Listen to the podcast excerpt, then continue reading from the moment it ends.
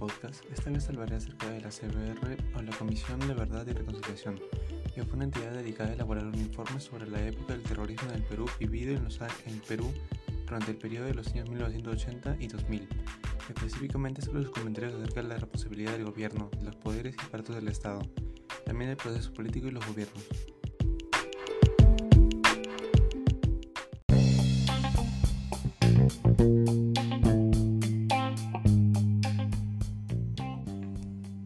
CBR afirma que Belaúnde Terry y Alan García ganaron la elecciones de manera justa y por medio de la democracia. Lo mismo pasó con Alberto Fujimori. Perú se convertiría en un presidente autoritario con un golpe de Estado en el 92, buscando permanecer en el poder el mayor tiempo posible. Menciona que a pesar de saber acerca de los conflictos de Sendero Luminoso y el MRT, se respetó la separación de poderes y la libertad de expresión.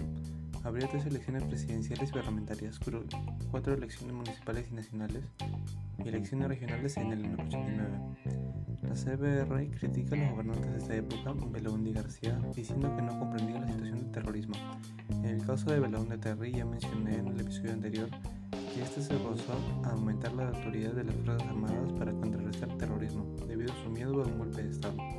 En ambos casos intentaron poner en marcha la Constitución del 79, pero fallaron al no poder aplicar una estrategia integral que pudiera manejar y pudiera de manera eficaz y dentro de sus propios marcos democráticos enfrentar el crecimiento problema del terrorismo.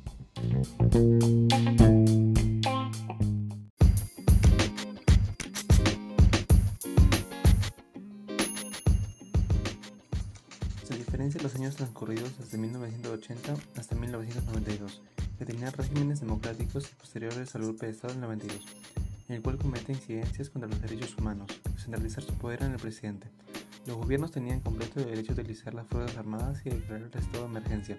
Sin embargo, los gobiernos que sí lo hicieron no tomaron en cuenta impedir, impedir infligir en los derechos de la población, que estaban aún vigentes en esa época.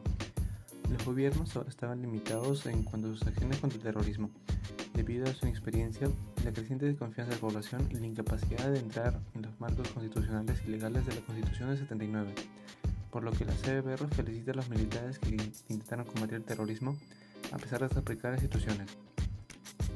Aún así, la CBR menciona que estos combates contra las fuerzas terroristas cometían graves violaciones contra los derechos humanos, pero debido a la ley 24.150, y coloca a los policías, y militares que actuaban en provincias de ese, estado en estado de emergencia.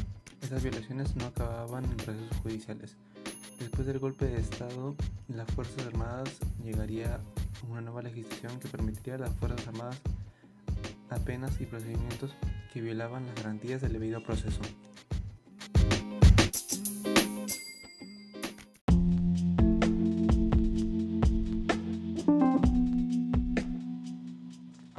Gracias por escuchar este episodio. Esta vez intentamos durar, durar menos. Gracias por escuchar este episodio. Esta vez intenté que su duración sea menor, ya que el primero tenía muchos datos que no podía dejar de lado. Sin más que decir, espero que tengan un buen día o noche y nos veremos en el siguiente episodio.